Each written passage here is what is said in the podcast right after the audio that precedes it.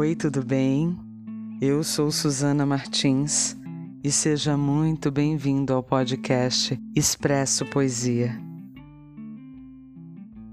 E eu desejo que a tua experiência poética aqui seja tão sublime quanto o entardecer de outono.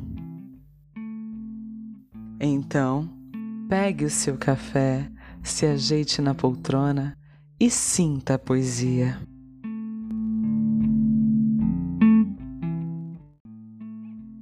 E o poema de hoje é da Marlene Albuquerque e eu espero que pulse em você também. Meu corpo é templo ferido e florido, minha alma é leve, assim como o vento. Nas partidas da vida me sinto repartida com medo, presa nas minhas dores dilacerantes um corpo florido sem movimento, uma alma ávida para amar, esperançar, inspirar.